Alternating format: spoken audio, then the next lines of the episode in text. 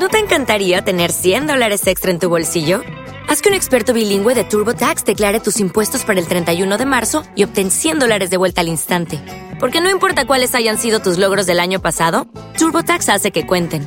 Obtén 100 dólares de vuelta y tus impuestos con 100% de precisión. Solo con Intuit TurboTax. Debes declarar para el 31 de marzo. Crédito solo aplicable al costo de la presentación federal con TurboTax Full Service. Oferta sujeta a cambios o cancelación en cualquier momento. Seguro que alguna vez has tenido la necesidad de enlazar varias redes localizadas en distintas ubicaciones o incluso a lo mejor dentro de la misma ubicación. ¿Quieres montarte un VPN pero no sabes? ¿O no puedes montarla? Puede que no tengas el hardware necesario, como por ejemplo un NAS o un router que soporten un servidor o un cliente VPN. Muchos de vosotros muchas veces me preguntáis sobre cómo montar una VPN y muchas veces el problema está en que no sabéis abrir los puertos de vuestros routers y muchas otras veces también, aunque sepáis abrir los puertos, tenéis un router tan malo, un router de operadora, que aunque abrís los puertos y los configuréis correctamente, no funciona. No podéis acceder desde fuera de vuestra red. Incluso muchas veces también, aunque tengáis los equipos y los conocimientos necesarios para montar una VPN o para montar un acceso desde una red exterior, estéis detrás de un CGNAT y no podéis hacerlo. Hace mucho tiempo que ya expliqué en un podcast y en un vídeo qué es un CGNAT, qué problemas ocasiona. CGNAT es el acrónimo de Carrier Grade NAT y el que esté detrás de un CGNAT la verdad es que tiene muchísimos problemas. El que no sepa muy bien qué es y cómo funciona CGNAT qué es esto que están implementando las operadoras, que busque el podcast correspondiente y que lo escuche. Si te has visto reflejado en alguno de estos casos, no te preocupes porque en este podcast y en los vídeos que van a acompañar a este podcast, en concreto van a ser 5 vídeos, vamos a ver cómo solucionar todos estos problemas. Vamos a ver cómo montar un sistema gratuito que incluso tiene más posibilidades que una VPN. Y además es muy fácil de instalar y de configurar. Algo que es muy importante es que no vamos a necesitar ningún hardware adicional. Con los equipos que ya tenemos instalados, con los equipos que ya tenemos en casa o en la oficina, vamos a poder instalar este sistema que es multiplataforma, multidispositivo, que tiene todas las ventajas de un VPN, que incluso como ya he dicho tiene más ventajas y algunos aspectos que no tienen las VPNs, y sin embargo nos quitamos todos los inconvenientes de hardware y de configuración de un VPN. Vamos a poder montar este sistema en un ordenador con Windows, con Linux, con Mac, en un smartphone, con iOS, con Android, también en un NAS, sea de QNAP, de Synology, de Western Digital, en un Drobo, en un router. Eso sí, los de operadora no se puede porque ya sabemos cómo son los routers de operadora, en una máquina virtual, en un contenedor, es decir, en cualquier sitio. Como explicaré más adelante a lo largo del podcast, es un sistema muy seguro que tiene una seguridad muy fuerte ya que toda la información viaja cifrada. Como puedes oír son todo ventajas. Estoy seguro de que este podcast os va a sorprender mucho y os va a descubrir muchas cosas que no sabíais. Si estás interesado en aprender todo esto que te estoy comentando y muchas cosas más, como por ejemplo qué es un sistema SD-WAN o qué es una CDN en una red, quédate y empezamos. Hola Nasero, bienvenido a Naseros Podcast. Si te gustan los NAS, las redes, la multimedia y la tecnología en general, este es tu podcast.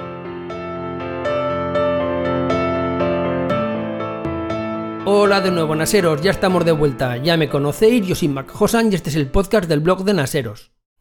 Antes de nada os quiero decir que el último podcast, el que trataba sobre el papel de los estados en la seguridad, ha sido un podcast que ha gustado mucho, ha sido un podcast que ha llegado al número uno en iTunes, tanto en la categoría general como en su propia categoría. Ha sido un podcast muy polémico, he tenido muchísimo feedback, muchísimos de vosotros me habéis comentado vuestras opiniones o, qué es lo que pensabais sobre el tema. Reconozco que no es un tema fácil, la verdad es que ha habido opiniones para todos los gustos. Eso sí, todas las opiniones que he recibido han sido pues de buenas maneras, exponiendo cada uno su opinión de manera razonada, con educación y bueno, estoy bastante contento por la repercusión que ha tenido, no porque el podcast se escuche más o menos, que bueno, eso es algo secundario, sino por iniciar este debate, por poner el tema encima de la mesa y bueno, pues por haceros pensar y porque reflexionéis sobre el tema. También tengo que decir que estos días he estado muy atareado, he tenido muchísimo, muchísimo trabajo, una carga de trabajo tremenda. Además, con la elaboración de este podcast y de los cinco vídeos que ya tenéis disponibles, en el momento que escuchéis esto ya van a estar los cinco vídeos online. He estado muy atareado, no me ha quedado tiempo básicamente para nada, por eso he estado desaparecido de las redes sociales y quiero pediros perdón si alguno de vosotros pues por Twitter o por Telegram o por cualquier sitio pues me ha mencionado, me ha preguntado algo y no le he respondido y es que básicamente no he tenido tiempo material de hacerlo. Hoy os traigo un podcast que realmente es la introducción del primer vídeo de esta serie de 5 vídeos y en este podcast o en este vídeo os explico todo lo que es la teoría y los fundamentos de lo que vamos a ver a partir de ahora. Vamos a hablar de Zero Tier, que es un sistema o un servicio que funciona como un VPN y sirve para establecer conexiones seguras entre dispositivos o entre redes, no es para usarlo como una VPN para evitar una geolocalización, pues por ejemplo para ver Netflix en otro país o para hacer descargas ilegales, no, no es para eso, es para enlazar dispositivos o para enlazar redes, para redes que estén bien dentro de nuestra propia red local o sobre todo para enlazar redes o dispositivos que estén en una red remota. Estos cinco vídeos ya los tenéis disponibles, ya están en el blog y están en YouTube. Al principio lo grabé todo junto, lo grabé todo del tirón, pero luego a la hora de editarlos vi que era un vídeo muy largo porque la verdad es que hay muchas cosas que tocar, hay muchos aspectos que he tenido que explicar. Entonces en la edición al final he decidido trocearlo en cinco partes, en cinco vídeos distintos, así es más fácil localizar la parte del vídeo que más te interesa. En el primer vídeo, que básicamente es este podcast, es una introducción a la teoría que está detrás de Zero Tier, de este servicio que vamos a utilizar. En el segundo vídeo es la configuración inicial de Zero Tier. Este vídeo es muy importante porque es donde realizamos el alta y la configuración de todo el sistema. Luego en el tercer vídeo vamos a añadir un ordenador, un sistema de escritorio yo lo hago con un Mac, pero realmente da igual hacerlo con un Mac que con un Windows que con Linux. Con Mac y con Windows tiene una interfaz gráfica, como ya digo, yo lo hago con Mac, pero sería exactamente igual para Windows. Ya veré a ver si más adelante hago un vídeo con Windows, pero realmente no tiene sentido porque es exactamente igual que con Mac. Luego, el cuarto es un poquito diferente porque en el cuarto vídeo aquí lo que hacemos es añadir un NAS. Como ya he explicado antes en la introducción y como vas a ver a lo largo de lo que es el podcast, a lo largo de lo que es el audio, vas a ver que también podemos agregar NAS. Los NAS se agregan de una manera manual, hay que hacerlo a través de la terminal, a través de SSH. No te preocupes porque es un sistema muy sencillo, no tiene ninguna complicación, se hace básicamente escribiendo una línea. Por supuesto lo tienes todo explicado en el vídeo paso a paso para que no te pierdas. Y de hecho, este es el sistema que hay que utilizar también para Linux, para aquellos que utilicéis sistemas de escritorio de Linux. Esto es lógico, ya que un NAS por detrás lo que está corriendo es un Linux. Ya sabéis que los NAS todos por debajo tienen un sistema operativo Linux. Y bueno, pues en este cuarto vídeo os voy a explicar cómo se hace. Y luego finalmente en el quinto vídeo vamos a añadir un dispositivo móvil, vamos a añadir un smartphone al sistema porque es un sistema muy útil. Muchísimas veces nosotros vamos a estar fuera de casa, fuera de la oficina, vamos a estar fuera de nuestra red, nos queremos conectar a un ordenador, nos queremos conectar a un NAS, a un servidor, da igual a donde nos queramos conectar. Y es una manera de hacerlo de una manera segura, de una manera cifrada y que además no nos hace falta la infraestructura de un VPN todo el tema de abrir los puertos, de tener configurado un servidor VPN, un servicio de DNS, bueno, ya sabéis todo el lío que se monta a la hora de configurar un VPN. Como es lógico, en las notas del podcast vais a tener todos los enlaces necesarios para ir a estos vídeos, vais a tener toda la información y si no, como ya sabéis, yendo a www.naseros.com, a lo que es el blog oficial de todo lo que es la estructura de Naseros, allí vais a tener el artículo o el post asociado a este podcast y allí vais a tener toda la información necesaria. Sin más, aquí os dejo con el audio del primer vídeo, realmente es el audio del primer vídeo. He decidido publicarlo en formato podcast porque para muchos de vosotros es más cómodo, es más cómodo escucharlo en un podcast en el coche, haciendo deporte, en cualquier sitio que no en YouTube, delante de un monitor, delante de una pantalla. Así que aquí os dejo el audio y espero que os guste.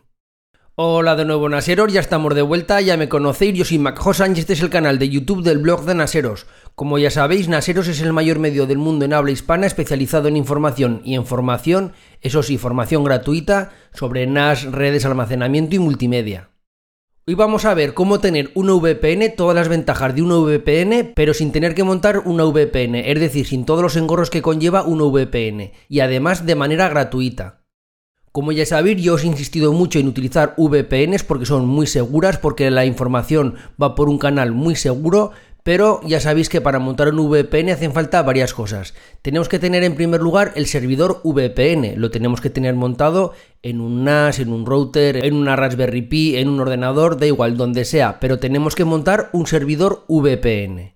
Después tenemos que instalar los clientes VPN, bien sea en ordenadores, en smartphone, en los dispositivos desde los que nos queramos conectar. Luego, para poder localizar nuestro servidor VPN nos hará falta un servicio de DNS, es decir, un servicio de direccionamiento dinámico que nos diga cuál es la IP pública de nuestro servidor. Luego tendremos que abrir los puertos en el router para poder acceder desde el exterior al servidor VPN. Muchos de vosotros no sabéis cómo hacerlo porque no entendéis bien vuestro router, porque no sabéis cómo se hace. Y luego lo principal de todo es que no tenemos que tener CGNAT. Ya he explicado lo que es CGNAT, quiere decir Carrier Grade NAT, y el problema que tenemos es que si estamos detrás de un CGNAT, nuestra operadora tiene CGNAT, no vamos a poder acceder desde fuera de nuestra red a nuestra red porque no tenemos el control de los puertos, porque no podemos abrir los puertos en el router porque ese control no lo tenemos nosotros. Por lo cual, aunque tengamos un NAS, aunque montemos un servidor VPN en el NAS, tengamos el servicio de DNS, bien el que nos da el fabricante del NAS o a través de DIN DNS, no IP o cualquier otro servicio, y tengamos abiertos los puertos en el router, si estamos con un CGNAT no nos va a valer para nada. No vamos a poder acceder desde fuera de nuestra red a nuestra red. Y ya no solo con una VPN, es que no vamos a poder acceder ni siquiera de una manera normal, porque no vamos a poder acceder desde fuera de nuestra red porque no podemos abrir los puertos. Esto es un gran problema para muchos de vosotros porque no podéis acceder desde fuera de vuestra red a vuestra red. Ya digo, ya no solo para una VPN, sino para cualquier otra cosa. Entonces, hoy vamos a ver una manera para poder acceder desde fuera de nuestra red a nuestra red de una manera segura, de una manera cifrada, saltándonos el CGNAT en el caso de que lo tengamos y sin tener que abrir puertos y sin tener que utilizar un servicio de DNS. ¿Cómo se hace todo esto? Pues muy sencillo, a través de un servicio que se llama Zero Tier, que además es gratuito. Yo este servicio no lo conocía, pero gracias a Top, que es un miembro del grupo de Telegram de Eduardo Collado, nos lo comentó en el grupo, luego Eduardo Collado hizo un podcast, lo he probado y la verdad es que está muy bien. Entonces aquí os traigo este sistema. ¿Para qué lo podemos utilizar? Para muchísimas cosas. Lo podemos utilizar este servicio, tanto a nivel personal como a nivel profesional. Con Zero Tier vamos a poder unir equipos, es decir, vamos a poder enlazar un equipo con otro tanto si está dentro de la red como si está fuera de la red. Por lo cual, desde cualquier ordenador, desde cualquier smartphone, desde cualquier dispositivo, podremos acceder a un NAS, a un ordenador, a cualquier sistema que tengamos dentro de nuestra red, pero desde fuera de la red. También nos valdría para unir redes, para unir sedes. Imaginad, por ejemplo, que una empresa tiene varias sedes repartidas por distintos sitios, pues sería una manera de poder acceder de unas redes a otras y de poder unirlas. Esto a nivel de empresa es muy importante, ya que no tienen que abrir puertos ni hacer nada. Y luego, como he explicado más de una vez, en el caso de que vosotros seáis una pequeña empresa informática, que os dedicáis a dar soporte a pymes, a otras empresas, que les lleváis los ordenadores, les lleváis la red, es una manera de poder acceder en remoto desde vuestra oficina, desde vuestro sitio, a estas empresas que tienen un problema con la red o con un ordenador que no les va. Entonces es una manera de poder acceder a su red y poder ayudarles. Lo mismo en el caso de que tengáis que ayudar a un amigo, a un familiar, podéis utilizar este sistema para poder ayudarle. Entonces, como ya he dicho, la ventaja de Zero Tier es que no nos va a hacer falta nada de los inconvenientes de una VPN, pero vamos a tener un VPN.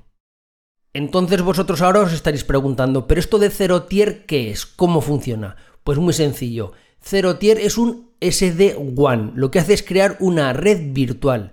Muchos de vosotros ya sabéis lo que es una máquina virtual, ya he hecho vídeos, ya he hecho podcasts explicando que es una máquina virtual. Ya sabéis que podemos tener un Windows o un Linux virtualizado, sería tener un sistema operativo completo y poder trabajar con ese sistema operativo, pero realmente no tenemos un ordenador físico, está virtualizado como su propio nombre indica. Entonces, una SD-WAN sería lo mismo, sería un sistema virtual, pero en vez de con un sistema operativo sería con una red, sería virtualizar redes. Esto no es una VLAN, una VLAN que se debe decir en realidad, es otra cosa distinta. Sería como un hipervisor de redes, en vez de ser un hipervisor de sistemas operativos, sería un hipervisor de redes. Como ya digo, esto es un SD-WAN, SD-WAN quiere decir Software Defined WAN, y lo que intenta es implementar una red WAN, ya sabéis que la WAN es la que tiene acceso al exterior al exterior de la red y lo que hace este SD-WAN es crear una red WAN por software. Esto está muy relacionado con lo que sería un SDN, que SDN quiere decir Software Defined Networking. Quiero hablar un día de los SDNs, quiero hacer un podcast específico sobre esto. Y en el SDN lo que hacemos es lo mismo. Lo que hacemos es crear como una red virtual, virtualizar todo el sistema de red, pero dentro de lo que sería una empresa, dentro de una infraestructura. Entonces el SDN, para entendernos, sería dentro de nuestra propia red y el SD1, que es este cero tier, sería lo mismo, pero de cara al exterior, de cara a una red WAN. ¿Para qué vale esto? Pues muy sencillo. En el caso de una red interna de un SDN, a veces las instalaciones son muy muy complejas. En vuestra casa o en una pequeña oficina pues tenéis un router, tenéis un switch, como mucho dos switches, luego tenéis pues dos o tres ordenadores, el NAS, es decir, es una infraestructura con pocos cables, con poco hardware y es muy fácil de configurar y de manejar. Pero cuando estamos hablando de una empresa muy grande que tiene muchos routers, muchos switches, muchos equipos, mucho cableado de cables de aquí para allá. Entonces el manejo de esa red es muy complicado pues porque cada switch se opera de una manera. Entonces a través de este SDN lo que hacemos es virtualizar toda la red y manejarla toda como si fuera en un único bloque. Como si tuviéramos un único software desde el cual a través de una consola de control, por decirlo de alguna manera, pudiéramos controlar todo. De tal manera que nosotros, explicándolo de una manera muy burda y muy rápida, nosotros lo que le hacemos es al SDN, al sistema, decirle qué es lo que queremos hacer y el propio sistema es el encargado de hacerlo. Es el que se encarga de hablar con los switch, de hablar con los equipos, de poner de acuerdo a los switch. En vez de tener que tirar un cable físico, el propio sistema es capaz como de gestionar los cables, en vez de que sean cables físicos, serían como cables virtuales, cables de Ethernet virtuales. Entonces es un sistema muy potente, muy rápido, que cuando tenemos que manejar una red muy compleja es un sistema muy bueno. ¿Qué ocurre en el SD-WAN, en este cero tier? Pues es lo mismo. Cuando nosotros tenemos una empresa que, por ejemplo, tiene muchas sedes, imaginad, por ejemplo, un banco. Un banco tiene muchísimas sedes, muchísimas oficinas. Cada oficina tiene su router, tiene su salida a internet, entonces, eso se gestiona todo en remoto. El operario del banco, el, cajero, por decirlo de alguna manera, sabe de lo suyo, pero no tiene por qué saber de redes. Entonces, eso se gestiona en remoto. Claro, cuando tenemos que gestionar 1000, 2000, 3000 o, no hace falta tanto, cuando tengamos que gestionar 250 ones, es decir, 250 redes, pues claro, es muy complicado. Entonces a través de SD-WAN es una manera de, a través de un software, por decirlo así, tener todo virtualizado y poderlo gestionar todo de manera conjunta. Esa es la filosofía de SD-WAN. Y esa filosofía, pero claro, muchísimo más sencillo, a menor escala, es lo que vamos a utilizar nosotros. Entonces, este servicio de cero tier lo que hace es como emular un switch virtual que lo que va a hacer va a ser enlazar todas las redes. ¿Qué tiene de ventaja Zero Tier? Pues que nos va a funcionar como si fuera ya un servicio DNS y de DNS a la vez, para poder localizar nuestros equipos. Por lo cual no vamos a necesitar un servicio de DNS para poder localizar nuestro equipo desde fuera de nuestra red, porque el propio sistema de Zero Tier va a ser el encargado de hacerlo. Como podéis ver son todo ventajas. Y ahora estaréis diciendo, ¿y qué seguridad tiene esto? Porque claro, al fin y al cabo yo me voy a conectar a mi NAS o yo voy a enlazar dos redes o voy a enlazar varias sedes. Pues es un sistema muy seguro. En primer lugar es un sistema open source, es decir, que es gratuito y que además al ser open source, que el código está para poder verlo, cualquier persona puede ver el código y puede ver si hay algo raro. ¿Y cómo funciona este sistema? ¿Cómo enlaza las redes? Pues lo hace a través de un sistema P2P, del famoso peer-to-peer. Lo que hace es crear enlaces peer-to-peer -peer de tal manera que puede enlazar un equipo con otro. La información, es decir, los paquetes de información que van de una red a otra o de un equipo a otra, estos paquetes viajan cifrados con una encriptación de 256 bits. Y lo más importante es que es un enlace punto a punto, de tal manera que los servidores de cero tier no pueden escuchar o no pueden ver o no pueden leer, como queréis decirlo, este cifrado o esta conversación. Al ser un punto a punto y además cifrado de 256 bits, es muy seguro y es muy muy difícil de romper. por lo cual es un sistema muy muy seguro. ¿Qué más ventajas tiene? Pues una ventaja muy importante es que está para todas las plataformas y para todos los dispositivos. Lo tenemos para todos los sistemas operativos de escritorio, lo tenemos tanto para Mac como para Windows como para Linux. Luego lo tenemos también para iOS y para Android, por lo cual tenemos cubiertos todos los smartphones y luego todos los sistemas operativos de escritorio. Pero no solo eso, es que además también lo tenemos para los NAS. Lo tenemos para QNAP, para Synology y para Western Digital tanto para los NAS con Intel x86 de 32 bits, como para los de 64 bits, como para los NAS que tienen procesadores ARM. Tenemos toda la gama completa. Luego también lo tenemos para los routers. Lo tenemos para OpenWRT y para Endware. Ya sabéis que os expliqué que los routers de Asus, no solo Asus, otros routers, se les puede instalar como si dijéramos programitar dentro. Entonces a través de este sistema también se puede hacer. Lo que está claro es que en el router de tu operadora no vas a poder hacerlo, pero si ya tienes un router de gama media o de gama media alta, sí que lo vas a poder hacer. O si tienes un router que lo puedes flashear y ponerle OpenWRT, también lo vais a poder hacer. Y luego además también está para contenedores Docker. El hecho de que esté para cualquier sistema operativo y para cualquier equipo y para cualquier dispositivo hace que la conectividad sea total. Y luego, como es lógico, desde un panel de control vamos a poder activar y desactivar los equipos que queramos que tengan acceso o no a la red. Es una manera muy sencilla que luego vamos a ver cómo se hace. Luego además permite funciones muy avanzadas. Yo luego en el vídeo os voy a explicar cómo se hace, voy a explicar lo que es el uso básico, lo que sería la configuración inicial, no me voy a meter en profundizar en todas las cosas que se pueden hacer, eso os lo dejo para vosotros pero que sepáis que si vais a la página web y miráis exactamente todo lo que tiene, vais a ver que tiene muchísimas posibilidades. Soporta tanto multicast como broadcast. Luego, como es lógico, está también para IPv4 y para IPv6. Podemos crear reglas de control de tráfico de la red. Esto nos va a dar muchísima potencia. Y luego tenemos una pequeña interfaz gráfica tanto en Windows como en Mac. En Linux no, en Linux va a ser a través de terminal pero como vamos a ver luego en el vídeo, no os preocupéis porque es muy muy muy sencillo, con una línea muy cortita de código se hace y vais a ver cómo no hay ningún problema. Luego además, si quisierais también lo podéis montar todo el sistema completo dentro de vuestra red, dentro de una Raspberry Pi, de un NAS, de un ordenador, donde queráis, en una máquina virtual, da igual, donde queráis.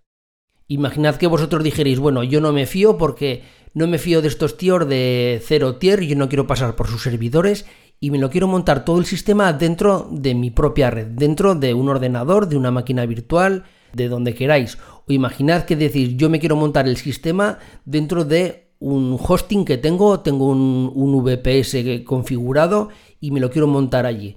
No tenéis ningún problema, en la página web se explica cómo se hace lo podéis descargar, lo podéis bajar y montarlo y implementarlo donde queráis. Eso sí, tened en cuenta que si montéis vosotros el propio sistema dentro de vuestra red, dentro de vuestra red interna no vais a tener ningún problema, pero claro, cuando queréis acceder desde fuera de la red, ahí sí, porque ahí sí que vais a tener que tener un servicio de DNS, vais a tener que tener algo que os localice la red. ¿Y todo esto cuánto cuesta? Pues nada, es totalmente gratuito.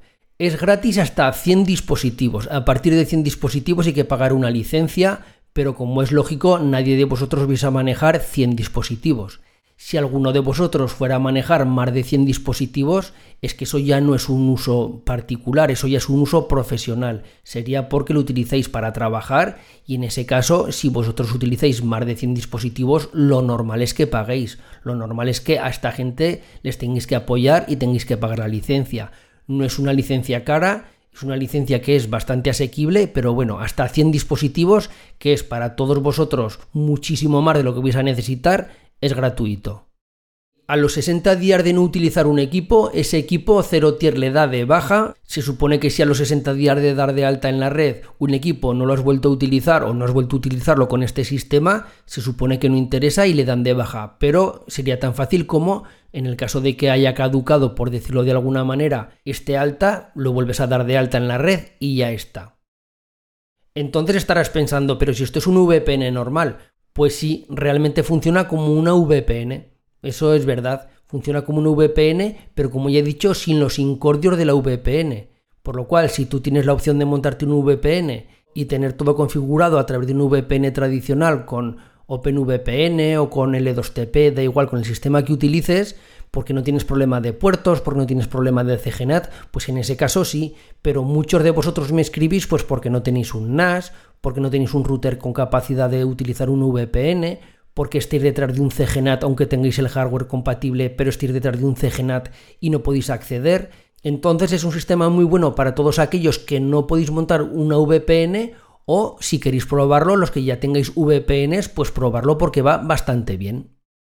Este sistema de SD-WAN que os he comentado, que es lo que realmente es este Zero Tier, un SD-WAN, hoy en día es un sistema que no es tan conocido, según Gartner, que es una empresa, una consultora, ha hecho un estudio y menos del 5% del mercado lo está utilizando, pero calculan que dentro de muy poquitos años, dentro de un par de años o tres como máximo, un 25% de los usuarios administrarán su WAN a través de un sistema de estos.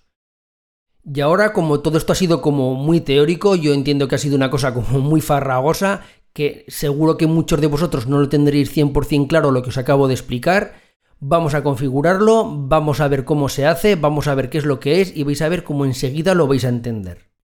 Ya estoy de vuelta, ya estoy otra vez aquí. Creo que con este podcast estaréis bastante interesados en ver la configuración y cómo funciona este servicio. Así que si estáis interesados os remito a los vídeos de YouTube para ver cómo se configura. Esto ha sido todo, nos escuchamos en la próxima y recordad que aparte de YouTube y del blog también tenemos el grupo de Telegram que es muy activo, os recomiendo que entréis allí porque vais a aprender mucho. Ahora sí, me despido, nos oímos en la próxima, un saludo y adiós.